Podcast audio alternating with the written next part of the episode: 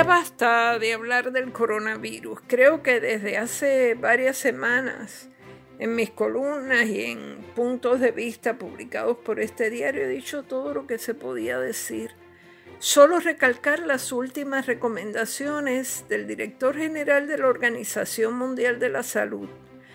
Todo país, hasta el más pequeño y remoto y lejano del epicentro, debe estar preparado para recibir el primer caso y a partir de ese momento comenzar la etapa de, de contención si no se hace, la propagación del virus será implacable. Pero en fin, ha sido una semana demasiado agitada con noticias que salen y se difuminan devorándose unas a otras. La de los créditos contributivos del cine, por ejemplo. Créditos presuntamente exagerados concedidos por el gobierno de un país en quiebra. Ese es un tema que volverá a discutirse en su momento. ¿No es el FBI el que está investigando el asunto? Pues bien, si hay algo irregular, supongo que bajarán señalamientos o acusaciones o citaciones de un gran jurado.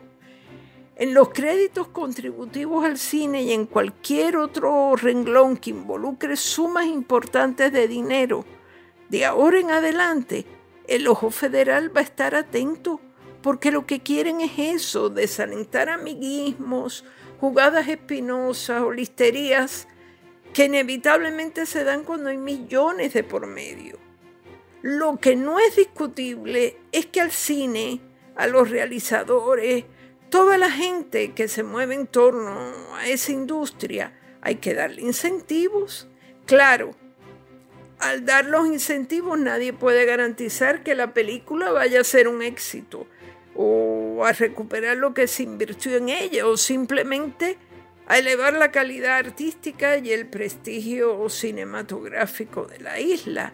Que Nicolas Cage aparezca en una foto no es garantía de nada, teniendo en cuenta la cantidad de películas mediocres que prácticamente han arruinado su carrera.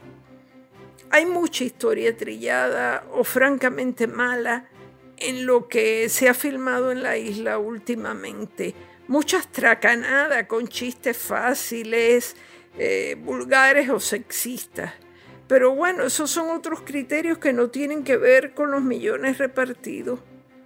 Lo que ha estado en discusión aquí es si se ha infringido alguna ley, si se han pagado favores políticos o, se ha manejado mal el dinero y eso, como ya dije, está en las manos del FBI. Si la investigación produjera hallazgos, pues ya saldrá a la luz y los periódicos habrán de informarlo. No depende de la justicia local. Por suerte o por desgracia, no depende de ella. Y eso me lleva al colofón de todas estas historias de los créditos al cine y de otras situaciones que llegaron en tiempos idos a ser fáciles, más o menos legales en el país, cotidiana, sin ninguna consecuencia por años de años. Y hay que asumir de una vez por todas que la situación ha cambiado. El control se le fue de las manos al gobierno y a las agencias locales. Alguien se ha empeñado en ponerle ojo a cada transacción, a cada desembolso, a todo lo que antes se dejaba pasar y pasaba. No se trata de un ataque de, transparencia súbita, se trata de un plan muy bien pensado y orquestado desde Washington para que en Puerto Rico se dejen de hacer las cosas como se hacían. ¿A quién le importaban hace 10 años los créditos contributivos al cine? A ver, muchos ciudadanos, la mayoría, ni siquiera sabían que esos créditos existían y que en cierta forma repercutían en nuestros bolsillos. Pues ahora resulta que le importan al FBI y le seguirán importando ese y otros desembolsos por órdenes de arriba. Que se sepa que la orden de investigarlo todo, de hurgar en todo, viene de las más altas esferas federales y es una especie de estrategia política. La gobernadora en un acto celebrado hace dos o tres días en Isabela, se entregó a la sinceridad absoluta Si me pongo a pelear con él, dijo, refiriéndose al presidente Trump, no recibimos nada.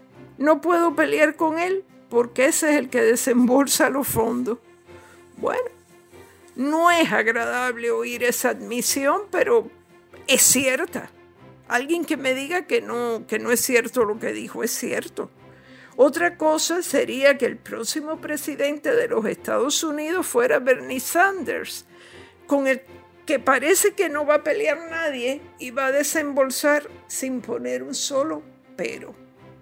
Digan que sí. Esto ha sido Maldita Montero. Hasta la próxima semana.